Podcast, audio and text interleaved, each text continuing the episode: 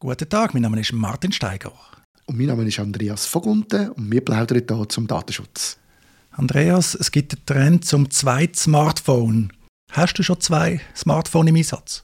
Nein, kann ich nicht. Ich habe auch nicht so viel das Bedürfnis, irgendwo herzureisen, wo ich das brauchte. Aber ich habe schon gestaunt, als ich da gehört habe, dass es Leute gibt, die das brauchen und auch warum.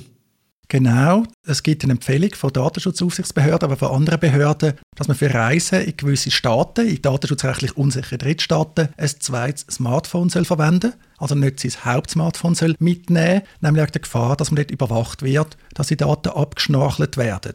Das aktuelle Beispiel ist Katar, ein Überwachungsstaat, ein ausgebauter Überwachungsstaat, wo man anscheinend zum Teil auch muss bestimmte Apps installieren und denen ganz viele Berechtigungen geben, zumindest auf Android-Geräten.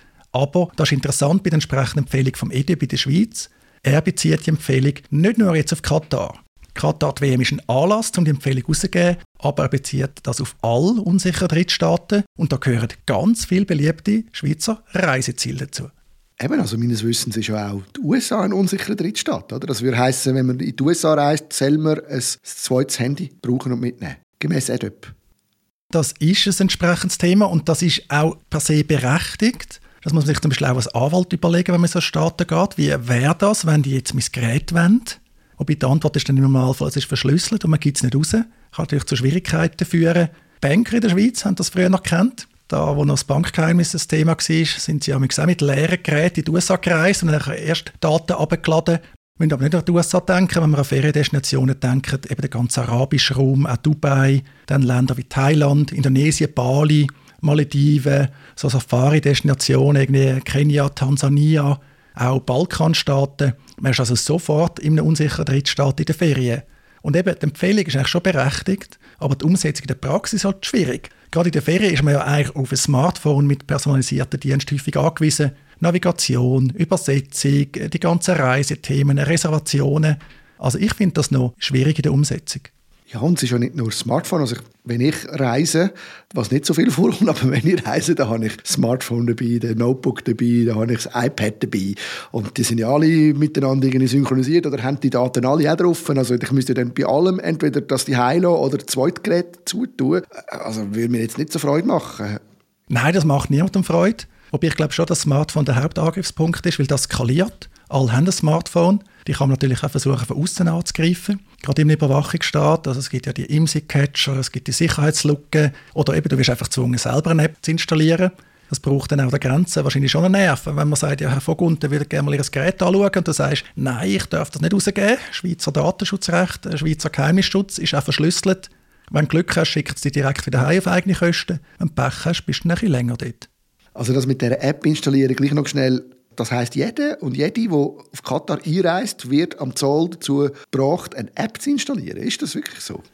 Ich weiß nicht genau, wie sie es umsetzen, aber wir müssen auch nicht unbedingt nur über Katar reden, aber es gibt tatsächlich Staaten, wo du aus unterschiedlichen Gründen gewisse Apps musst verwenden musst. Zum Teil ist es aus gesundheitlichen Gründen, also Pandemiebekämpfung, zum Teil aber auch aus anderen Gründen.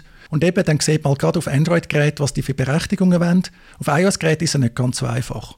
Dort kann man gar nicht alle Berechtigungen vielleicht erteilen, bei Android-Geräten möglich sind. Aber auch dort natürlich weitgehende Berechtigungen, zum Beispiel Überwachung, wo du bist, Standardfreigabe, Gesundheitsdaten.